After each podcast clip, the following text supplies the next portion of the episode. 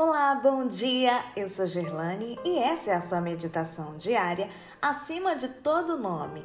Quinta-feira, 27 de janeiro de 2022. O Santo de Israel. Verso de hoje, Mateus 21, 37. O meu filho, eles respeitarão. Deus suportou seu povo com coração de pai. Pleiteou com eles por bênçãos dadas e retiradas. Pacientemente lhe expôs seus pecados e com longanimidade esperava seu reconhecimento.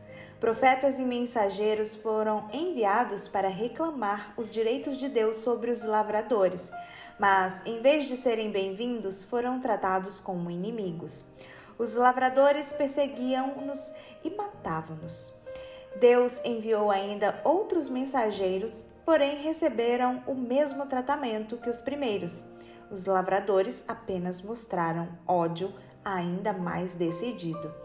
Como último recurso, Deus enviou seu filho, dizendo: O meu filho eles respeitarão.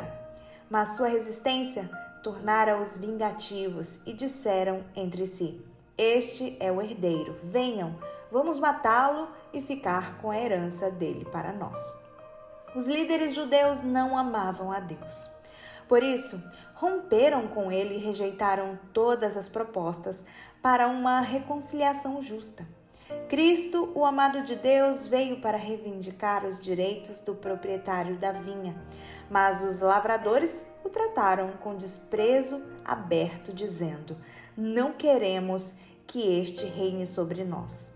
Invejavam a beleza do caráter de Cristo. Sua maneira de ensinar era muito superior à deles e temiam seu êxito.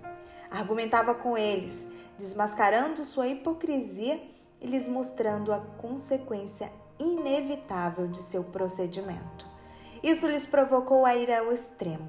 Torturavam-se ante as repreensões que não podiam silenciar. Odiavam o alto padrão de justiça que Cristo constantemente apresentava. Viam que seus ensinos acabariam revelando seu egoísmo e resolveram matá-lo.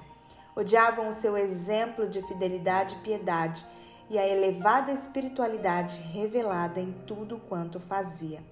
Toda a sua vida lhes era uma reprovação do egoísmo, e ao chegar à prova final, prova que significava obediência para a vida eterna ou desobediência para a morte eterna, rejeitaram o Santo de Israel. Ao escolher entre Cristo e Barrabás, exclamaram: Solte-nos Barrabás. E ao perguntar Pilatos: Que farei então com Jesus? Gritaram: Que seja crucificado. Nossa mensagem para refletir. Você já tentou silenciar a voz de Jesus porque ele repreendeu algum pecado acariciado em sua vida? Por acaso você é diferente da turba que gritou que seja crucificado? No link abaixo você manda sua resposta para mim. Um bom dia para você e Deus abençoe.